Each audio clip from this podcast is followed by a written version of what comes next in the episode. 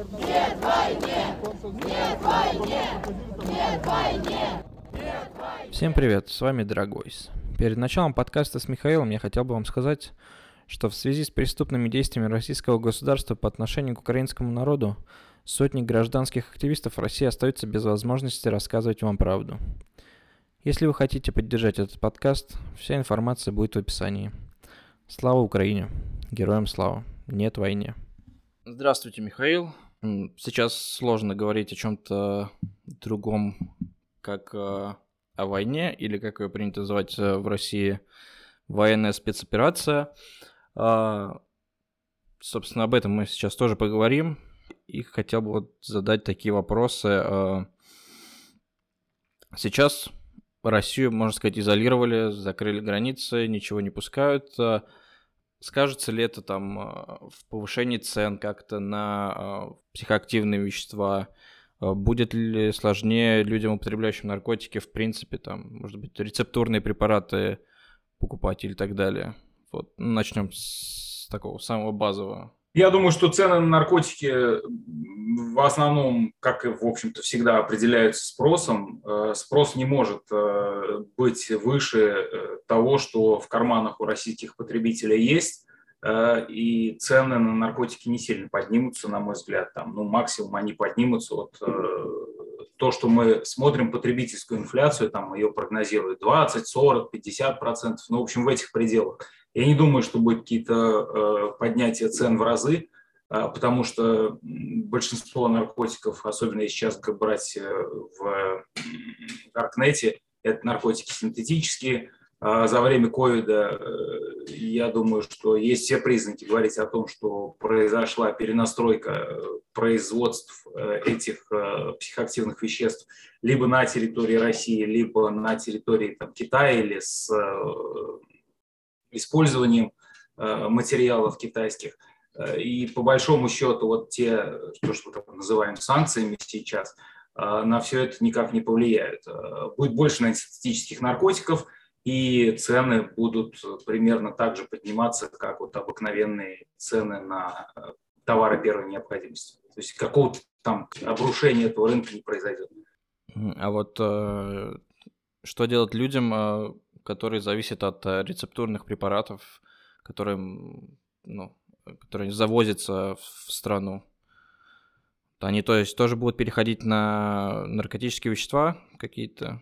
Я думаю, что вот здесь хорошо бы поговорить с людьми, которые жили в Советском Союзе, вот в позднем Советском Союзе. Они эту картину хорошо представляют себе. У меня не так давно было несколько разговоров с этими людьми. Ну, в основном я просто пытаюсь сейчас как выполнять функцию вот, э, рассказа людям о том, что на самом деле происходит. Ну и частично мы все равно касаемся вопросов санкций. И они рассказывают, как было в Советском Союзе, вот где вот такого рода товаров вообще не было. Да? Там были какие-то совершенно Э, устаревшие и неэффективные э, средства. Ну, например, там, для того, чтобы обезболить э, при лечении зубной боли, да, использовался новокаин. Совершенно ни, ни, никак эту боль там не облегчал, но его, тем не менее, использовали. Я думаю, та же самая ситуация будет и сейчас.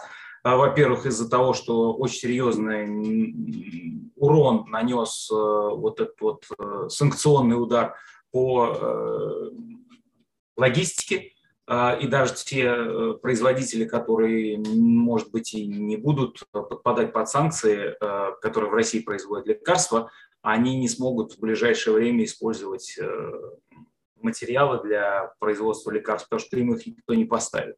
Соответственно, лекарств просто не будет, они исчезнут. Если есть сейчас возможность купить лекарства для людей, у которых хронические заболевания, это нужно сделать сейчас – там, если у вас есть возможность купить на год вперед, на, на полтора года вперед, лучше это купить, пусть они просрочатся, хранить их в холодильнике где-то, но купить это для себя, потому что эти товары 100% исчезнут. А когда возобновится вся вот эта вот продукция, да, там китайские товары придут на смену тому, что было, а, я не могу сказать. Сложно вообще это сказать. Тем более эти товары не, не настолько важны для того, чтобы российский производитель прям немедленно кинулся сейчас их там менять.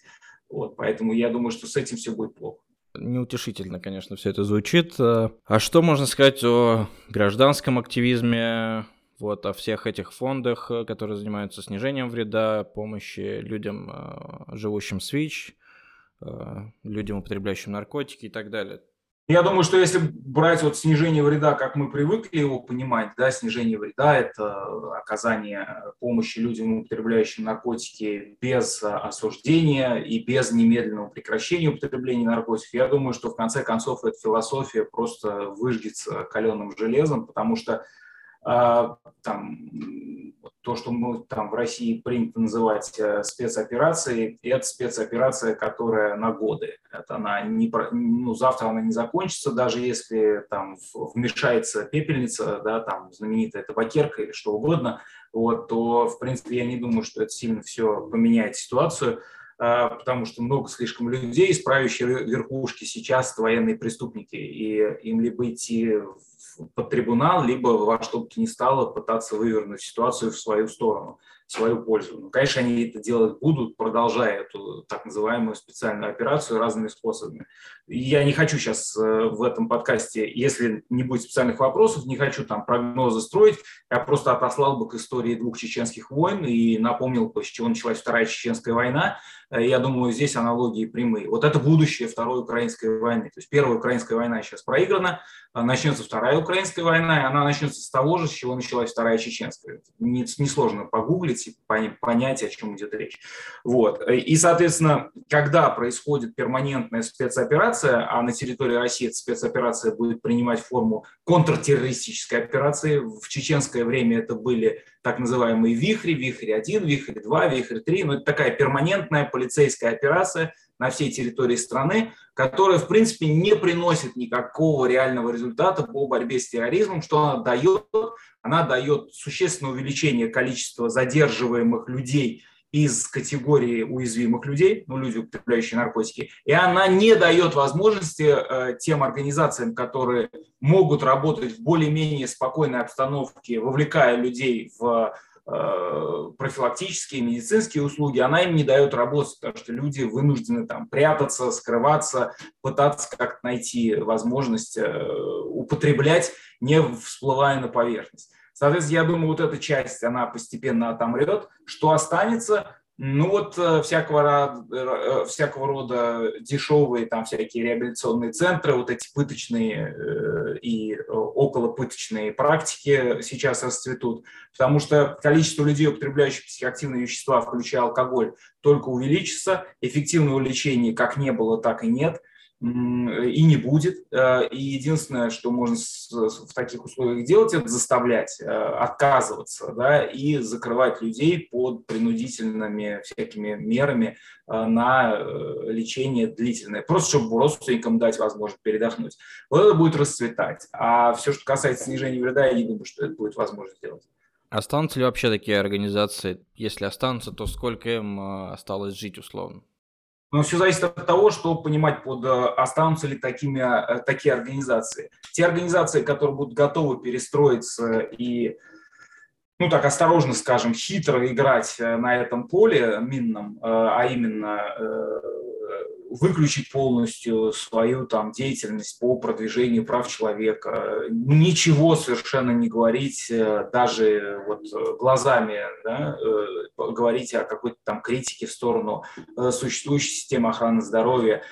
И по большому счету, ну так сказать, относиться стигматизированно к своим же пациентам. Вот если организация будет готова на вот эти три таких группы мер, то организации выживут. Я думаю, по инерции там, хотя бы год или два в ближайшее время все-таки сохранится какое-то государственное финансирование, там все эти президентские гранты, там разного рода субсидии. Просто, опять же, это все будет по инерции, потому что эту часть э, социального обеспечения и финансирования, соответственно, этой части соцобеспечения э, сложно просто так взять и выключить. Она все-таки уже создана, и так вот и будет продолжать там куда какие-то средства выделяться. Но эти средства будут выделяться в не проиндексированном формате, количество средств на охрану здоровья будет сокращаться, особенно в части ВИЧ-инфекции, гепатитов, потому что это не самое главное. Если и будет какая-то медицина э, получать дополнительные средства, это медицина катастроф, да, назовем ее условно так. То есть это вот все, что касается там около военных э, проблем и все, что касается вот ситуации в так скажем, городах с окологуманитарной проблематикой. Там вот всякие пенсионеры, количество людей с кардио и прочими заболеваниями, но никак не вот эта вот ВИЧ-инфекция, гепатит, это все, в принципе, будет в таком теневом секторе, финансирование будет скудное, но его будет немного. Отвечая на ваш вопрос, кто перестроится и будет готов э, проводить линию государства, тот выживет, наверное. Будет жить очень плохо, но в принципе выживет. Кто на это дело будет не готов, а это большинство организаций, которые сейчас занимаются снижением вреда, они просто не смогут работать.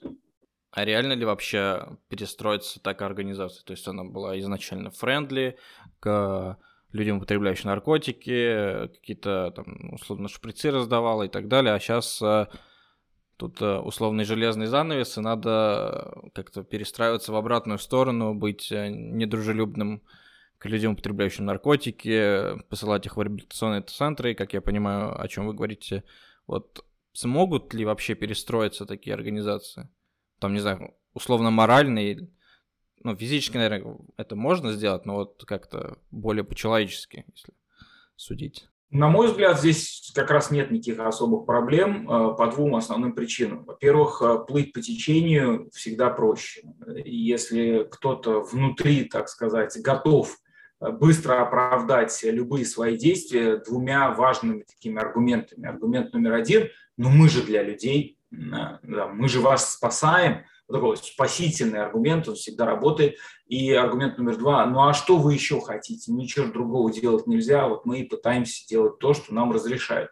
И вот если эти два аргумента быстро уложатся, особенно там, если коллектив организации э, в этом смысле будет поддерживать руководство, а он будет поддерживать руководство, там никуда не денется, там два-три человека, которые будут возражать, ну хорошо, идите в народное хозяйство, другие какие-нибудь отрасли. Вот и все. Мы это видели, в принципе, в 2008 году, когда правительственная риторика в России серьезно поменялась. Сначала правительство э, открыто поддерживало идею снижения вреда и даже обещало и Голикова, и тогда Шувалов был такой премьер, вице-премьер, по-моему, вот он обещал, что значит, российское правительство возьмет на себя финансирование тех проектов, которые начал глобальный фонд, а потом внезапно с 2008 года вся риторика поменялась.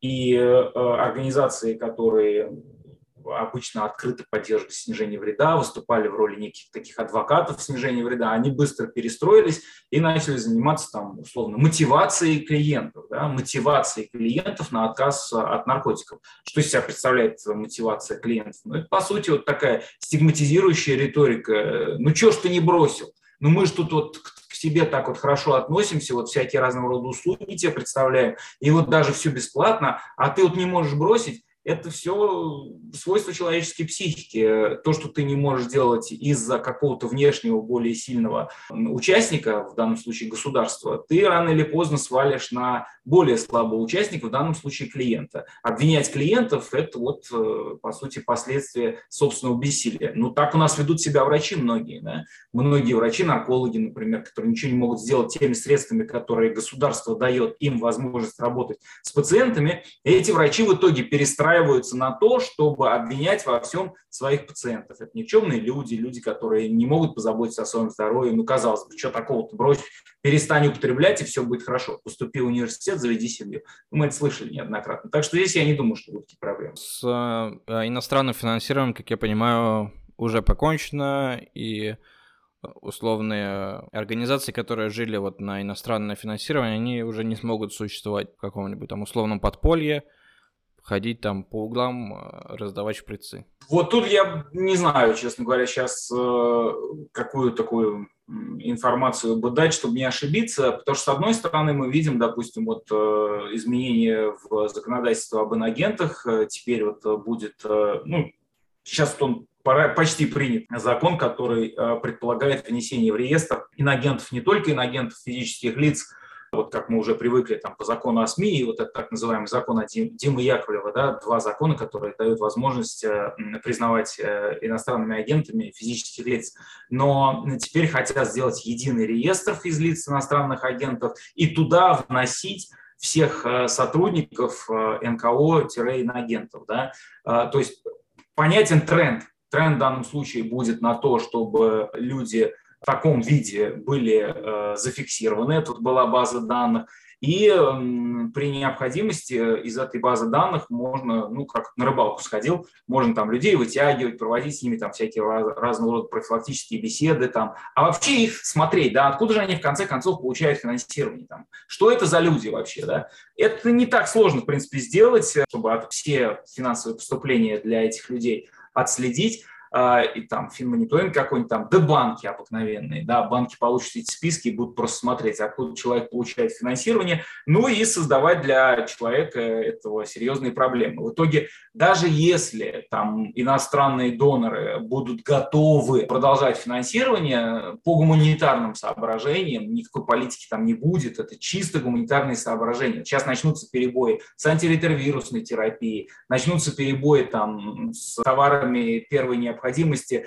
для тех же там, людей, употребляющих наркотики. Да? Вот такого рода, э, если даже доноры останутся, они, на мой взгляд, просто будут испытывать серьезные сложности с тем, чтобы, а, преодолеть э, вот этот вот э, санкционный барьер и эм, давать возможность людям получать деньги на территории России, а самое главное, они будут вынуждены работать в условиях, когда люди, физические лица на территории России будут все более и более государством э, встречать препятствия в получении денег. Э, им будут угрожать, пусть и не открыто, но вот так вот, да, если тебя там пару раз вызовут на беседу, на третий раз ты просто подумаешь, что я что-то не хочу ничего получать от иностранцев, и в итоге вся эта деятельность прекратится.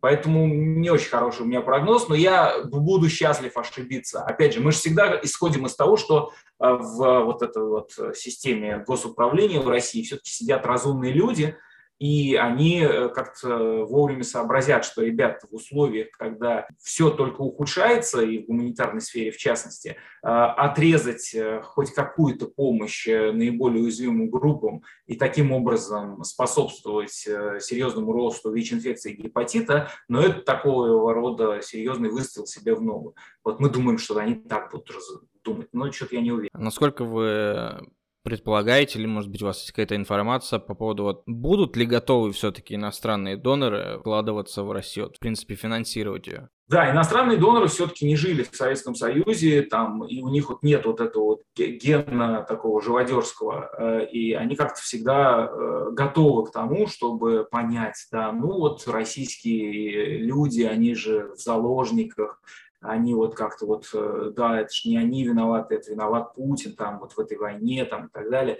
В этом смысле я не вижу какого-то особенного э, в данном случае со стороны доноров неприятия идеи в том, чтобы продолжить э, финансирование гуманитарных проектов. А, сложность будет заключаться в том, что, допустим, институциональные доноры, допустим, там возьмем, я сейчас специально не называю да, по, по именам, не надо там на полке давать этим людям э, в органах наших, но вот институциональные доноры, которые э, прямо или косвенно получают финансирование от э, зарубежных правительств, я думаю, что для них будет э, серьезной проблемой преодолеть некое сопротивление со стороны представителей вот тех вот государств, которые сейчас хотели бы, чтобы в России вообще ничего не поступало. В итоге они, конечно, что-то придумают, но э, на это уйдет определенное время. Страны российского населения, ну, как минимум, там какой-то хотя бы один процент должен показать как-то активно, да, что, ребят, не, это война Путина, это не наша война. Пока этого не происходит. Вот, к сожалению, здесь э, как-то сложно выступать адвокатом российского населения, когда вот иной раз видишь такую ошеломляющую, казалось бы, да, для разумного человека поддержку вот этой вот так называемой спецоперации. Да. Хотя уже 20-й день, казалось бы, люди должны были там понять, ну, в конце концов, да, VPN возьми, включи, посмотри на YouTube, что происходит. Но нет. Ну, в общем, Подводя итог всему этому ответу, я бы сказал, что доноры, я думаю, будут готовы, но реальных условий, инфраструктуры именно для того, чтобы помощь шла в Россию, сейчас будет все меньше и меньше. Ну, просто к чему я это спрашивал, потому что, допустим, раньше, до этих санкций, э, они могли спокойно пересылать деньги в Россию с помощью того же Свифта, а сейчас уменьшается количество возможностей так, чтобы перевести деньги, в принципе, организациям, которые здесь этим занимаются, и, может быть, они подумают у себя, а зачем нам эти лишние сложности, если мы там можем перенаправить эти деньги, условно, там, в Африку, в Азию э, или еще куда-то. Так уже было, на самом деле, вот такие соображения. Ну, SWIFT там, это ладно, это не так серьезно. Э, серьезно, конечно, да, особенно с точки зрения символичности этого жеста, там некоторые банки отключили от SWIFT, но это не все банки, да, там есть банки, которых от SWIFT не отключили, есть банки, которые подпали под санкции, есть банки, которые не подпали под санкции. Будут всякого рода платежные системы выдуманные. Вот это как раз не самое основное препятствие. Но вот соображение э, такого характера, что, ребят, вот мы доноры, да, мы исходим из того, что все-таки страна, которой мы оказываем поддержку, должна, ну, как минимум, не препятствовать получению этой поддержки. Что мы видим последние, э, условно, 14 лет – с 2008 я беру вот эту точку такую важную. Что мы видим с этого времени? Мало того, что страна сказала, что мы там не хотели бы у себя на территории видеть продвигаемые условным Западом меры профилактики, лечения там, и ухода при ВИЧ-инфекции в отношении ключевых групп. Но мы еще и создаем препятствия для тех, кто готов оказывать поддержку ключевым уязвимым группам. Если до 23 февраля 2022 года хотя бы удавалось сказать, что да, политические и правовые препятствия в России есть, но в конце концов не надо за них наказывать, э, э, там, скажем, 90% населения, которые эти политические правовые препятствия не поддерживают. То сейчас э, все сложнее будет говорить на фоне там, того, что происходит сейчас в Мариуполе, на фоне того, что сделали с Херсоном и Харьковом, да, будет сложнее и сложнее и сложнее оправдывать вот этого рода а, обходные маневры и говорить, что не-не-не, ребят, это население там, оно не поддерживает, да, оно воюет. Воюет, потому что его заставляют. Это как-то не увязывается, ребят, кто кого заставляет. Бомбить Харьков заставляют, что ли? Или кто чего заставляет-то? Ну ладно, я понимаю, выйти под дубинки полиции заставляют, но э, в армии что же люди как-то с головой, да? Вот это все сложнее и сложнее будет оправдывать соображениями о том, что население России находится в заложниках. Поэтому, мне кажется, препятствия и а, вот эта вот мотивация, бывшая до 23 февраля 2022 года, их преодолевать, она все будет меньше и меньше и меньше. И да, вот эти соображения, да мы лучше в Африку дадим, где люди реально бедные, потому что э, ну, ситуация экономическая у них в странах сложная, да, но там хотя бы хотят, там и правительство поддерживает все эти вот меры, давайте туда дадим, там будет толк. А здесь чего? Здесь толку не будет, здесь совсем другие, другие условия. Да, это будет превалировать сейчас. Гражданский активизм все или есть еще какие-то надежды на что-то? Я думаю, что гражданский активизм совсем не все. А, я думаю, что для гражданского активизма как раз открывается окно возможностей новое, и вот его не нужно сейчас а, складывать руки там, и выпускать. А, и здесь как бы я в первую очередь, конечно, активно бы использовал возможности активизма в интернете, потому что в ближайшие годы, наверное, там на территории постсоветского пространства, да и вообще в мире, ну уж у нас особенно, все будет переходить в такой онлайн-режим, потому что это безопасно, с одной стороны, с другой стороны, мы же все равно пытаемся всегда воздействовать на то, как люди относятся к ситуации, да, как-то какой-то разум немножко включить человеку, да, чтобы вот э, там эти вот мемы, так называемые, да, навязываемые российской пропагандой, чтобы они хоть чуть-чуть разбивались о реальность, там, о какие-то разумные контраргументы.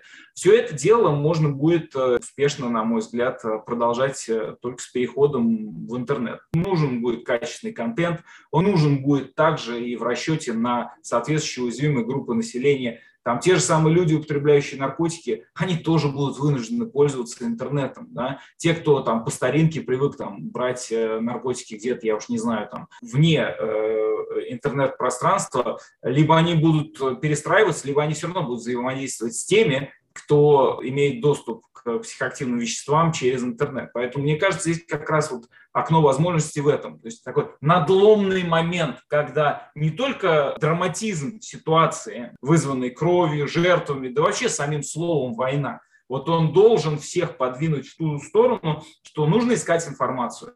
VPN, не VPN, неважно. Нужно искать информацию. Искать ее где? В сети. И вот гражданские активисты должны этому способствовать. Если нет возможности самому какой-то контент производить, как у меня, ну хотя бы нужно поддерживать людей, там всякие разного рода подкасты. Там вот эхо развалилось, там люди из эхо сейчас что-то там вещают. Вот Варламова отключили, да, там от э, монетизации YouTube. Ну вот я написал YouTube, там сказал, что, ребят, вот я адвокат в Канаде. Там, вот, если нужно, чтобы вам э, привлечь адвокатов, которые говорят на русском, да, давайте возьмем группу, пусть из 20 адвокатов, Канада, Великобритания, там, Соединенные Штаты, сделаем эту группу, которая будет рассматривать вот этот special case, да, когда не все вот этот sweeping ban э, будет работать, а когда мы будем смотреть на тех, кого нужно все-таки разбанить, да, ну вот тот же там Варламов, там, э, та же эта редакция, да, несчастные люди страдают. Дайте им возможность хоть что-то зарабатывать на том, что они, в принципе, делают благое дело. Они дают людям доступ к свободной информации,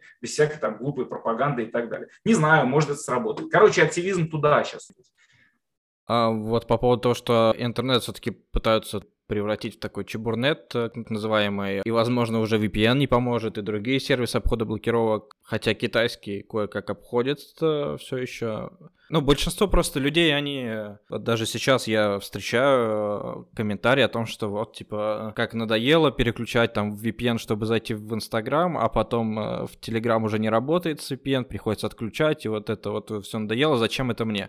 То есть большинство людей, они же не станут пользоваться этими инструментами обхода блокировок, в постоянной основе. Они смирятся и скажут, ну, нам и ВКонтакте хватает, э, пусть там сажают каждого через одного, но все равно. Вот что делать в такой ситуации? Что делать, не знаю. Как это будет развиваться, мне кажется, можно посмотреть, там правильный был пример про Китай, как мне кажется, потому что при всем довольно серьезном и там многократно с технической точки зрения более эффективном китайском этом фаерволе, там, который они устроили, все равно все удается обходить. Там черный рынок с использованием всякого разного рода приложений в Китае, он очень серьезно и хорошо работает. С точки зрения доступа к информации, но у нас вообще в целом э, ситуация сейчас отличается от такого позднего совка, просто по той причине, что количество людей, имевших доступ к такой объективно другой информации, оно все-таки сейчас большое. И вот привыкнуть к тому, что никакой другой информации, кроме там двух каналов госпропаганды, что такой информации больше нет, я думаю, все-таки большинство людей э, из думающей части населения, это где-то процентов 15, все-таки большинство из этих людей с этим смириться не смогут. И да, тяжело, но тем не менее нужно какую-то часть информации все-таки брать с использованием VPN из разного рода источников. Почему я и говорю, что вот гражданский активизм, он должен быть в эту сторону. И пусть я, допустим, там со своим, ну я условно, я, гражданский активист, со своим там роликом в YouTube, который наберет там 85 просмотров, пусть это всего лишь один человек из моей целевой аудитории посмотрит, но этот человек возможно, кому-то на кухне расскажет да, что-то. И таким вот образом вот эта критическая масса, да, подогреваемая объективной информацией, критическая масса думающих людей, она все-таки будет оставаться в обществе. Если мы говорим о нашей тематике, да, там наркотики, вот эти все снижение вреда, отношение к людям, употребляющим наркотики, то здесь тем более, мне кажется, важная часть работы заключается в том, чтобы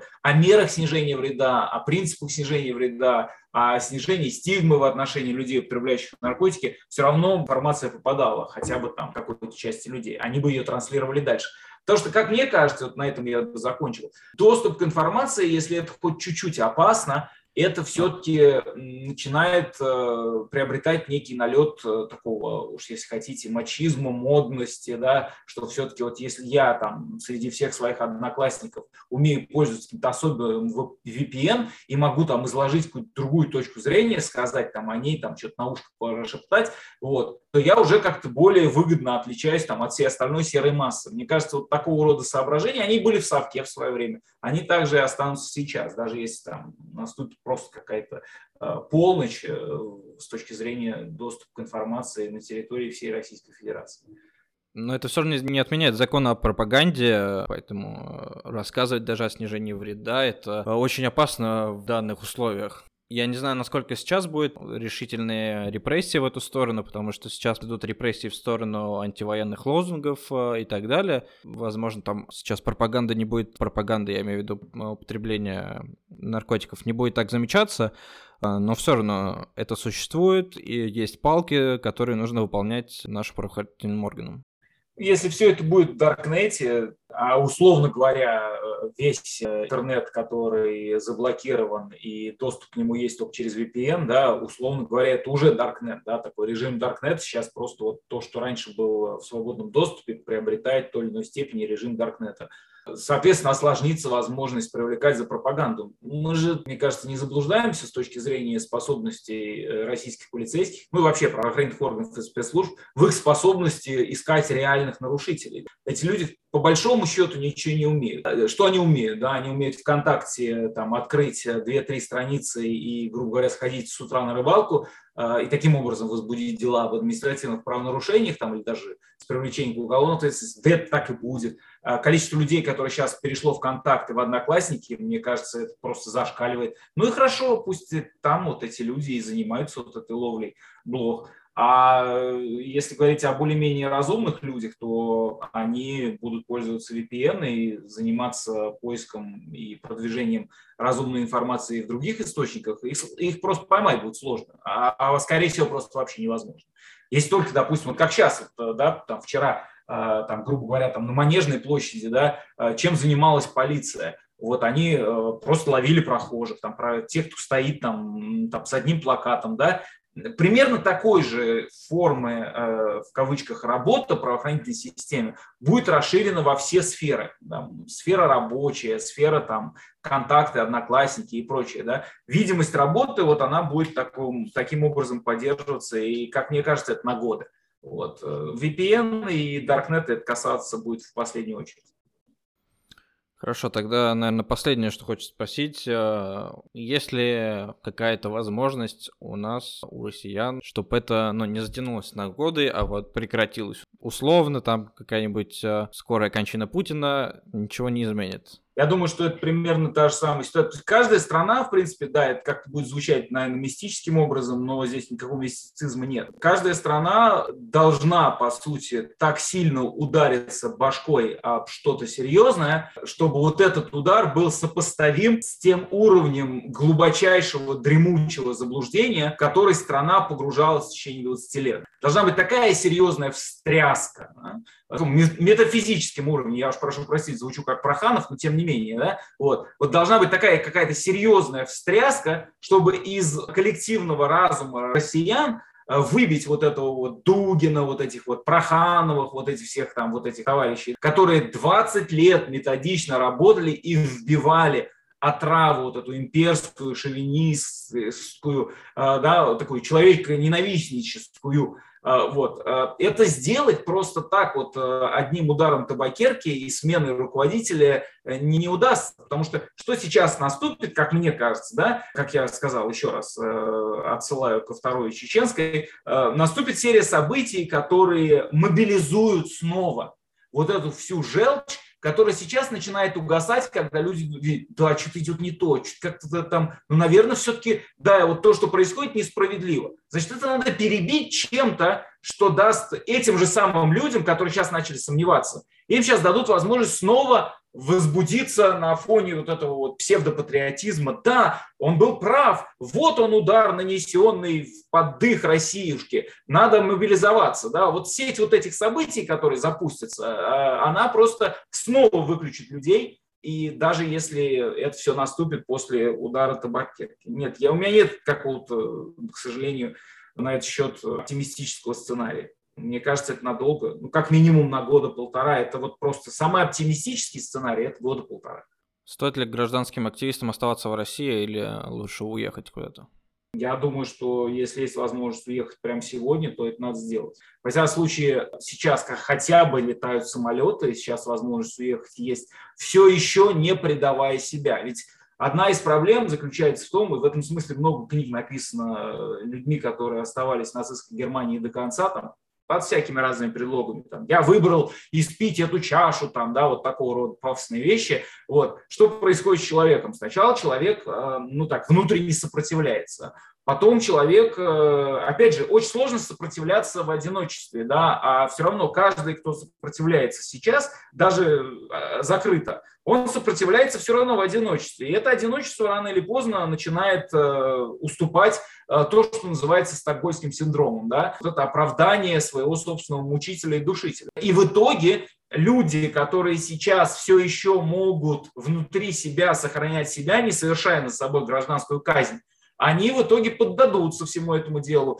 И э, вот э, эта гражданская казнь над собой, она совершится. В итоге люди станут постепенно, постепенно, постепенно все это оправдывать. Особенно, когда им покажут, как украинцы отрезают, условно, да, отрезают головы российским солдатам это, и прочее. Да. В итоге вот, те, кто не уедет, мне кажется, в итоге станут таким ну, условным дополнительным ну, я бы, как уж, я не знаю даже сказать, все, букву «Г», э, у меня на букву «Г» слова э, идут, да, э, и на «О», которая заканчивается, но я так не буду говорить.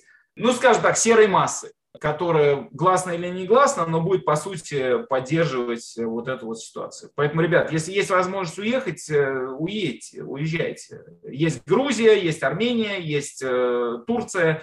Пока. Там, да, там можно жить. Через какое-то время и этой возможности не будет.